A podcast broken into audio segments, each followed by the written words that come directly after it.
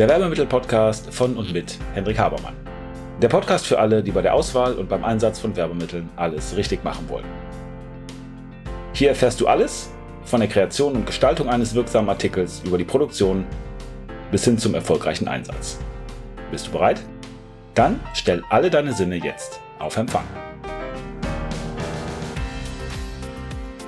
Hallo zusammen, freue mich sehr, dass ihr da seid. Eine neue Podcast-Folge vom Werbemittel-Podcast. Mein Name ist Henrik Habermann von Habermann hoch 2 und wir sprechen heute über die Zeitplanung bei Werbemittelproduktion. Wie lange dauert's? Wie viel Zeit sollte man sich geben oder sollte man einplanen, damit das Ganze zu einem guten Ende kommt? Und wie so häufig ist die richtige Antwort, kommt drauf an. Aber worauf kommt es an? Nun, letztendlich sind zwei Fragen relevant. Die eine Frage ist, wo stehe ich im gesamten Prozess? Und die zweite Frage ist, welche Prozessschritte, vor allen Dingen in die Zukunft geguckt, müssen denn überhaupt noch sein, müssen also eingeplant werden und kosten entsprechend Zeit. Das sind die beiden relevanten Fragen. Und wenn ich das weiß, wenn ich da Bewusstsein habe, wenn ich weiß, was ich zu tun habe und entsprechend meine Hausaufgaben gemacht habe, dann geht das Ganze relativ zügig. Dann sind keine weiteren Schleifen, Korrekturschleifen, äh, Diskussionsschleifen etc. zu erwarten. Und dann kann man relativ gut planen. Ich gebe euch nachher ein paar Zahlen, damit ihr wisst, äh, was da auf euch zukommt. Aber ganz, ganz, ganz, ganz, ganz wichtig, bevor man sich an diese Zahlen gibt und dann sagt, ja, der Henrik hat ja gesagt, so lange dauert das, Voraussetzung ist immer, immer, dass man weiß, was man tut. Es fängt also nicht mit dem Produkt an. Es fängt ja auch nie mit dem Produkt an, sondern es fängt in der äh, ersten Linie immer damit an, dass ich weiß, was ich möchte und dass ich Klarheit über meine Ziele habe, ähm, dass ich entsprechend gut briefe, dass ich Voraussetzungen geschaffen habe, dass die Hausaufgaben gemacht worden sind, damit dann alle die, die nachher kommen, gut arbeiten können. Und ich bemühe da immer das Bild eines, einer Pipeline von mir aus oder eines Gartenschlauches. Und ähm, wenn man in diesen Gartenschlauch Gülle reinfüllt, dann kommt da hinten nichts raus. Wenn ich in ein System Schrott reinfülle am Anfang, kommt da hinten nichts Gutes bei raus. Die Softwarebranche sagt dazu Garbage in, Garbage out. Ich kann, wenn ich schlechte Daten habe, nicht gut damit arbeiten. Das ist selbstverständlich hier genauso.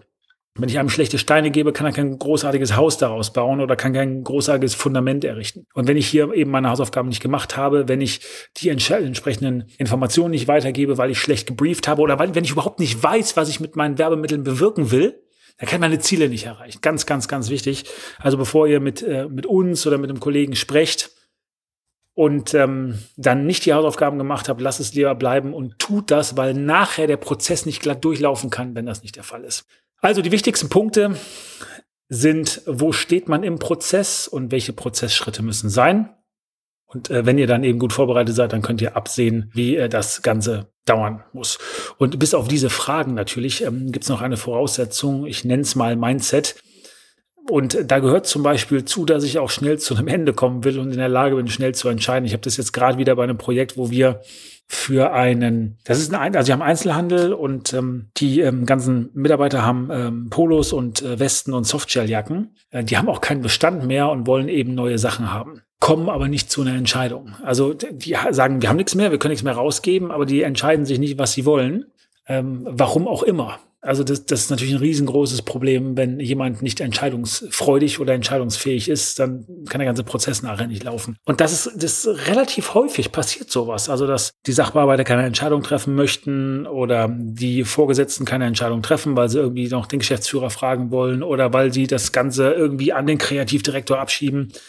Ähm, auch wenn zu viele Leute mitspielen, die gefragt werden müssen, kriegt man auch keine bessere Entscheidung. Ich habe einmal ähm, das gehabt bei einem Kunden, da ging es auch um Textilien, dass die eigentlich alles ausgesucht hatten und dann gesagt haben, ja, wir, wir im Team, wir sind uns klar und jetzt fragen wir nur noch mal zwei andere Leute, die in der Regel auch da drauf gucken, wo ich, ich habe gedacht, hey, lasst es bleiben. Ja, das, wenn, wenn ihr euch einig seid und wenn das sinnvoll ist und wenn ihr, wenn ihr wisst, dass das gut ist, und das, da geht es ja nicht um eine persönliche Meinung, sondern es geht um so gut es geht objektive Parameter, die dafür sprechen, hört auf die anderen Leute zu fragen, dann kriegt ihr nur noch andere Meinungen und dann führt es immer, immer, immer, immer zu Verzögerungen ähm, weil es eben zur Verwirrung führt, es ist nicht mehr eindeutig und dann geht es nicht weiter. Ihr kennt vielleicht diesen Verkäuferspruch, ähm, wenn du schon nicht äh, überzeugen kannst, dann verwirre wenigstens. Und genau das ist ja das, was passiert. Also wenn man jemanden verwirrt, dann kauft er nicht bei der Konkurrenz, wenn er schon eben nicht bei mir kauft. Und so kann ich natürlich auch meinen Prozess lähmen und blockieren. Also, fangen wir mal vorne an, was man machen muss, wenn wir mal von dem Mindset ausgehen. Also ihr wollt eben eine Entscheidung treffen und ihr könnt das auch und ihr tut das auch und ihr vertraut dem Lieferanten, was sein Know-how angeht und auch was seine Vorschläge und was seine Expertise angeht und äh, was das angeht, was er sagt und was er euch rät. Dann ist schon mal richtig gut. Dann seid mit dem, das als Voraussetzung, dann ist der erste Schritt, dass ihr eure Ziele kennt und auch dafür alle relevanten Informationen liefert. Das heißt, ihr müsst ein gutes Briefing machen und ihr müsst vor allen Dingen wissen, welches Ziel es gibt, was an Wirkung erreicht werden soll. Ganz, ganz, ganz wichtig. Also der größte Fehler ist, dass die Leute das eben auslassen, kommen dann irgendwann und nehmen sich einen Katalog vielleicht. Wir haben ja auch verschiedene Hardcopies noch an Katalogen, gucken da rein und sagen, ja, das könnte ein interessanter Artikel sein. Und wenn man sagt, inwiefern, was, was soll denn überhaupt damit erreicht werden? Was ist denn das Marketingziel letztendlich? Also wo wollen sie denn irgendwie überzeugen? Dann sagen die, ja, wissen wir auch nicht, wir wollen halt für die Messe irgendwas haben, was wir den Leuten in die Hand drucken können. Ja, das ist Schwachsinn. Also dann lasst es bleiben. Ne? Das, das bringt überhaupt nichts. Da kann natürlich nur Grütze bei rauskommen. Also erstens, ich kenne mein Ziel, liefere alle dafür relevanten Informationen. Also nicht nur ich kenne mein Ziel, sondern ich sorge dafür, dass die anderen das auch kennen. Zweiter Punkt, ähm, ich habe meine Hausaufgaben gemacht und die Voraussetzungen stimmen. Das bedeutet, dass für den nachfolgenden Prozess das da ist, was da sein muss.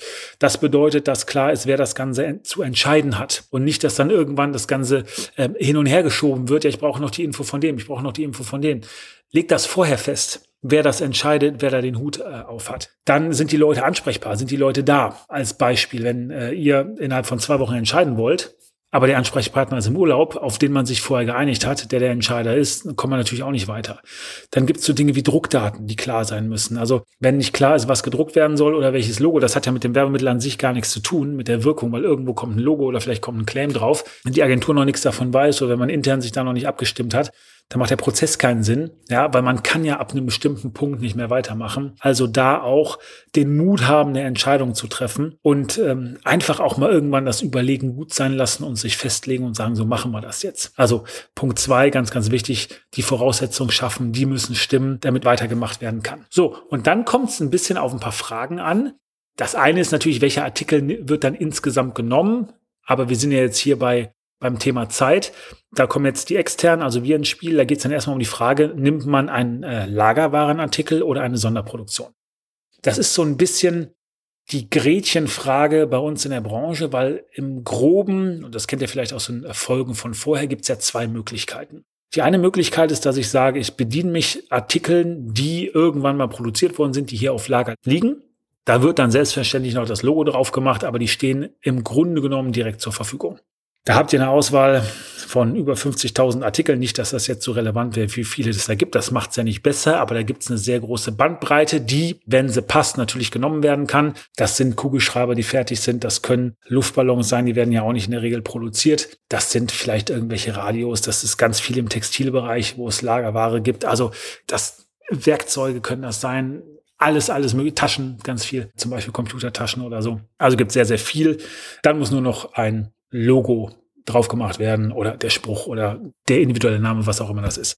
So, die Sachen liegen in der Regel irgendwo auf Lager. Das ist ganz oft, dass die entweder in Holland auf Lager liegen oder in Polen. Wie kommt das? Nun, die meisten Sachen kommen irgendwie über Holland nach Europa rein. Also die meisten Produktionsstandorte sind ja Asien. Und dann kommt das mit dem Schiff irgendwie nach Antwerpen oder so und dann wird es eben da gelagert und von da nach Europa äh, in die einzelnen europäischen Länder verteilt, wenn eben Bedarf ist. Oder ganz viel lagert auch in Polen. Das hat damit zu tun, dass die meisten Werbemittel ja noch bedruckt werden. Und das findet ganz häufig in Polen statt. Da ist so in den letzten Jahren ist ganz viel nach Polen oder Tschechien gegangen, weil die Druckdienstleistungen äh, machen. Und das ist in Deutschland so ein bisschen zurückgefahren worden. Also da liegen im Grunde genommen die zigtausenden Paletten mit Ware. Wenn man eine Sonderproduktion macht, ist das ein bisschen was anderes. Da kommt es dann sehr stark darauf an, wo ist der Produktionsstandort? Ist das wirklich etwas, was es sich lohnt, in Asien zu produzieren, weil das Know-how ein asiatisches ist, ist zum Beispiel bei Elektronikartikeln viel der Fall. Oder ist es so, dass da die besten Preise erzielt werden können? Oder ist es etwas, was vielleicht auch hier in Europa irgendwie gemacht werden kann? Also wenn es Textilien sind oder textile Sachen wie zum Beispiel Handtücher, kann das Ganze auch aus Spanien, Portugal oder aus der Türkei oft kommen. Wenn ihr Radios machen wollt oder andere elektronische Sachen, zum Beispiel USB-Sticks, das kommt eigentlich so gut wie nie irgendwo aus Europa. Also es gibt natürlich auch in Deutschland Produzenten, es gibt Kugelschreiber-Produzenten hier, es gibt Bleistiftproduzenten hier, es gibt einige sehr, sehr gute Produzenten von Kunststoffartikeln, die Becher, Flaschen,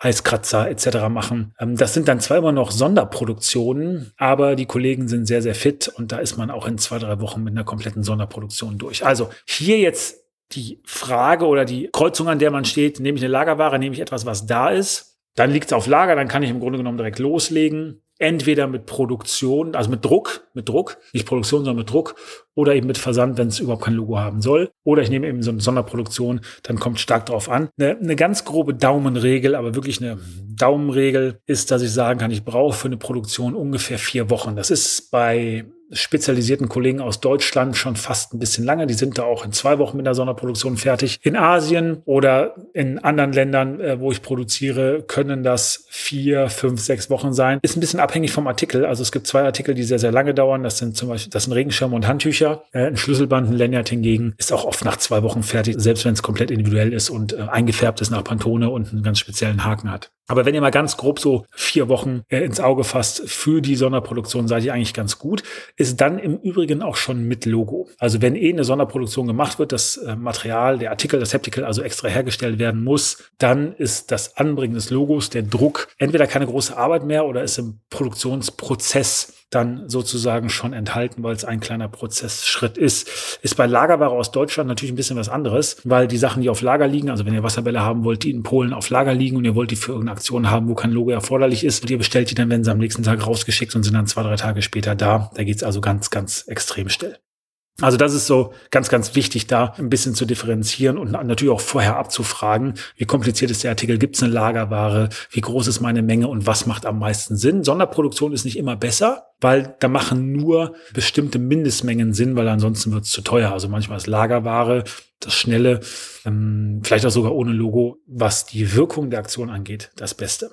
Das ist ein Punkt. Mit oder ohne Logo haben wir gerade schon gesprochen. Produktionsstandort ist natürlich auch eine Sache, die eine große Rolle spielt. Wenn ich eine Produktionszeit von ungefähr vier Wochen für einen Asienartikel habe, dann kommt es ein bisschen darauf an, wie soll das Ganze denn zu mir kommen. Im Grunde genommen gibt's drei Möglichkeiten. Die eine Möglichkeit ist, das kommt mit dem Schiff. Kommt jetzt auch wieder darauf an, ob das sinnvoll ist. Äh, Schiff macht bei ganz kleinen Mengen überhaupt keinen Sinn, weil das ist deutlich zu teurer. Da könnt ihr es besser mit dem Kurier oder mit dem Flugzeug kommen lassen.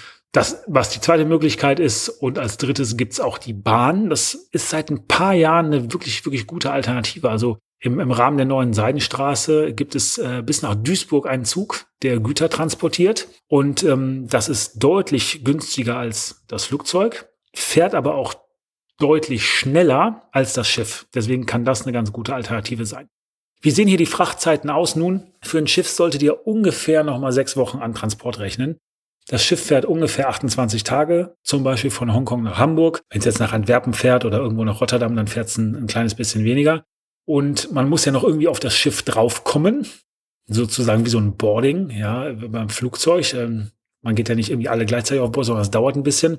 Und man muss das ja auch vom Schiff runterbekommen. Wenn ihr da nochmal jeweils eine Woche einplant, seid ihr ganz gut. Ist übrigens länger geworden. Früher sind die Schiffe von Hongkong nach Hamburg 21 Tage gefahren. Mittlerweile sind es 28 Tage. Wie kommt das zustande? Die fahren jetzt ganz einfach langsamer. Und zwar ist das extrem aufwendig, so ein Schiff voll zu tanken und fahren zu lassen. Und die Räder verdienen alle kein Geld. Also das Auftanken kostet ein paar Millionen Dollar von so einem großen Kahn. Und äh, weil die Frachtraten so am Boden sind, die also kaum Geld verdienen, gucken die halt, wo die sparen können und fahren dann ganz einfach langsamer, weil die dann massiv, massiv an Treibstoff sparen. Und wie gesagt, ich muss noch ein bisschen reinladen. Ich muss die Container ja verstauen und dann muss ich das Ganze rausholen. Auch hier mal eine interessante Zahl. Ich habe das oft, dass ich Leute frage, äh, wenn die sagen, wie, wie kann es denn sein, dass das so lange dauert oder wie, wie das, das sind noch ein paar Container. Eine, ein Kunde hat mal zu mir gesagt, die sollen meinen Container nach oben stellen. Dann habe ich mal gefragt, ja, wie, viel, wie viele Container glaubst du sind auf so einem Schiff drauf? Und dann haben die gesagt, ja, ich weiß nicht, so 300 oder 500. Naja, das ist ein bisschen konservativ geschätzt, also mittlerweile die, die ganz neuen großen Schiffe fassen 20.000 Container. Also 20.000 20 Fuß Container sind auf einem Schiff und dann könnt ihr euch vorstellen, bis die alle eingeladen sind mit ein paar Kränen im Hafen, da dauert das ein bisschen und deswegen muss man auch den Vorlauf und entsprechend auch den Nachlauf und die Verzollung haben. Also rechnen wir ungefähr aus Asien sechs Wochen mit dem Schiff. Wenn etwas mit dem Flugzeug kommt, dann fliegt das so wie auch ein Touristenflieger ähm, relativ zügig. Auch da muss ich natürlich ein bisschen verzollen. Ich muss das ein bisschen in, die, in den Export bringen und so weiter. Aber hier kann ich eigentlich ganz gut mit einer Woche kalkulieren. Also wenn ihr sagt, die Ware ist heute in Asien fertig, wann kann die in Deutschland sein oder wann kann die bei mir sein? Ungefähr eine Woche, vielleicht einen Tag mehr, vielleicht einen Tag weniger, klappt ganz gut. Wenn ihr sagt, nee, das muss schneller gehen, und ist auch nur ein ganz kleines Paket vielleicht und ihr macht einen Kurier. Kurier je nach Service zwei bis drei Tage rechnen. Door-to-Door, also UPS, FedEx, DHL, TNT oder ähnliches. Wenn ihr innerhalb von Europa Ware bekommt, zum Beispiel aus der Türkei, die mit dem LKW kommt, dann wäre es ganz gut, wenn ihr mit ungefähr sieben bis zehn Tagen LKW aus der Türkei rechnet. Wenn ihr mal in das andere Ende von Europa geht, Portugal, ist es relativ ähnlich. Die können ja nicht durchfahren, die äh, LKW-Fahrer müssen Pausen einhalten und so weiter. Dann äh, stehen die eventuell an der Grenze oder werden irgendwo kontrolliert. Also da auch nicht ganz so optimistisch sein. Dann noch zu berücksichtigen und das bitte auch immer mit in die Lieferplanung einfließen lassen. Damit ist es ja nicht getan, dass wir das Ganze hier in äh, Deutschland haben äh, und ähm, dann sagen, na gut, jetzt ist das hier in Deutschland und jetzt entfaltet das Heptical seine Wirkung. Nee, tut's nicht, wenn das zum Beispiel auf eine Messe geliefert werden soll, die im Ausland stattfindet. Oder wenn ähm, das an Zentrallager geliefert wird und von da ins Ausland verteilt wird. Ganz, ganz wichtiger Punkt, der mit berücksichtigt werden soll bei der Planung insgesamt. Ähm, es gibt ein paar, das ist natürlich dann davon abhängig, was, ähm, wo ist das, in welchem Land ist die Messe, ist die in der EU oder muss die irgendwo äh, außerhalb der EU ähm, geliefert werden? Gibt es da spezielle Zoll, Zollregularien, die beachtet werden müssen oder auch welches Land ist das? Also das katastrophale Land, um irgendwie Ware reinzubringen, ist Russland. Da kann man gar nicht so viel schmieren, dass das einigermaßen glatt läuft. Also es ist ganz, ganz, ganz schwierig, da irgendwas hinzuliefern und da braucht man richtig viel Zeit. Ja, also es macht keinen Sinn, wenn ihr sagt, na, wir haben in, in sechs Wochen in Moskau eine Messe und ähm, wir brauchen ja nur fünf Wochen für die Produktion der Werbemittel. Also das, das ist ein bisschen zu optimistisch, das wird nicht funktionieren, weil wenn die dann eine Woche vor der Messe da sind, keine Chance, das irgendwie ins Land zu bekommen, ähm, da muss man ein bisschen mehr planen. Das ist der grobe Prozess, den ihr im Kopf haben solltet. Also die beiden wichtigsten Parameter hier sind Produktions- und Frachtzeit. Ja, Produktion, wie gesagt, Lagerware ist sofort da. Sonderproduktion vier bis sechs Wochen, kommt drauf an. Und dann nochmal die Verfrachtung von ein paar Tagen bis hin zu sechs Wochen, wenn das Ganze beispielsweise aus Asien mit dem Schiff kommt. Ja, und dann nochmal gucken, wo soll es wirklich hin und was ist da noch an entsprechenden Regularien zu beachten. So, was sind die größten Fehler? Ich möchte das nochmal auf eine etwas andere Art und Weise zusammenfassen, die gemacht werden im Zusammenhang mit der Produktion, was das Zeitliche angeht. Nummer eins, ich bin eben nicht vorbereitet, ich liefere nicht alle relevanten Informationen und zur Vorbereitung gehört eben auch, ich weiß eigentlich gar nicht, was ich will. Wozu produzieren wir ein Werbemittel? Nicht warum, sondern wozu? Was ist der Zweck?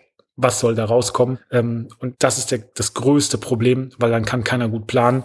Und auch hier wird deutlich, wie auch sonst immer, ähm, wenn es um Qualität oder Qualitätsmanagement geht, die Fehler werden vor allen Dingen vorher gemacht. Dann ein zweiter Punkt. Während des Prozesses zögern, keine Entscheidung treffen. Ja, wenn ihr sagt, okay, wir brauchen Haptical äh, und ihr brieft gut und ihr bekommt eine Auswahl von uns präsentiert mit entsprechenden Pros und Kontras und ihr sollt euch jetzt entscheiden, was es, wie das Ganze denn jetzt operationalisiert wird, also wie das Ganze umgesetzt wird, welcher Artikel es jetzt ganz konkret werden soll und äh, ihr trefft dann keine Entscheidung, weil ihr im klar, nicht Kopf, äh, klar im Kopf seid, ganz, ganz großes Problem, ähm, weil damit tötet ihr ja auch irgendwie die Zeit, die zur Verfügung ist. Und das ist auch ein Problem, was wir äh, relativ häufig erleben, dass der Prozess unterschätzt wird, beziehungsweise da nicht ernst genommen wird. Also wenn ihr ein Angebot bekommt für eine Sonderproduktion oder irgendjemand und da steht drin, äh, acht Wochen nach Freigabe, ja, können wir liefern und ihr dann einen Auftrag erteilt, und dann aber fünf Wochen braucht, um Druckdaten zu schicken und dann einen Abzug, Korrekturabzug freigeben zu lassen, dann bedeutet das fünf Wochen nach der Freigabe,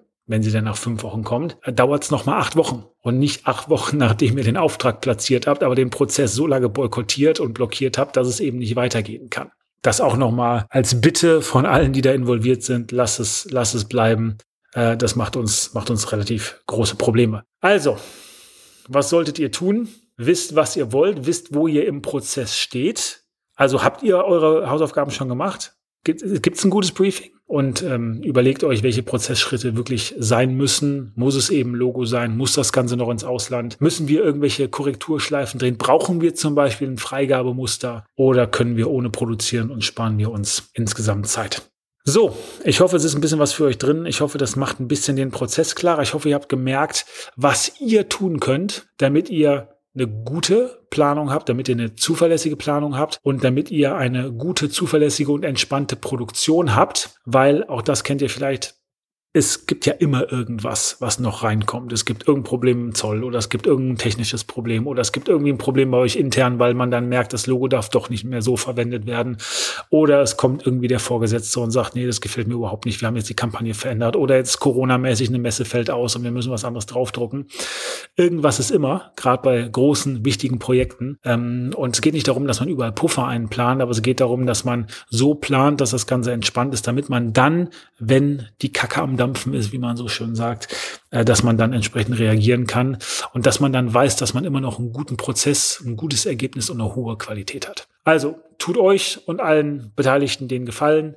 Ich hoffe, das hat euch gefallen, das hat euch ein bisschen weitergebracht. freue mich auf Feedback von euch gerne an äh, anfrage.habermann.info. Wenn ihr ein bisschen was auf dem Herzen habt oder ein bisschen was wissen wollt, ihr könnt natürlich auch mich sofort direkt anschreiben oder meldet euch irgendwie bei mir und äh, freue mich darauf, von euch zu hören. Eine gute Woche und bis zum nächsten Mal. Und damit sind wir am Ende der heutigen Folge. Ich hoffe, ihr habt ein paar interessante Erkenntnisse gehabt und seid ein wenig schlauer, als ihr es noch vor ein paar Minuten wart. Wenn euch das Ganze gefallen hat, leitet es gerne weiter an Freunde oder Kollegen, die auch ein Interesse oder eine Affinität zu dem Thema haben. Und natürlich hoffe ich, dass ihr bei der nächsten Folge dabei seid. Wenn es etwas gibt, was euch interessiert, was ihr noch behandeln möchtet, wo ihr gern ein wenig intensiver reintauchen wollt, schaut bitte in die Show Notes, da sind unsere Kontaktdaten angegeben mit einer E-Mail-Adresse. Schreibt uns eine Mail und wir werden entweder, wenn das für viele Leute interessant erscheint, das in den Podcast behandeln. Ansonsten bekommt ihr von mir oder einem meiner Teammitglieder eine Mail. Also, vielen Dank. Ich freue mich auf das nächste Mal.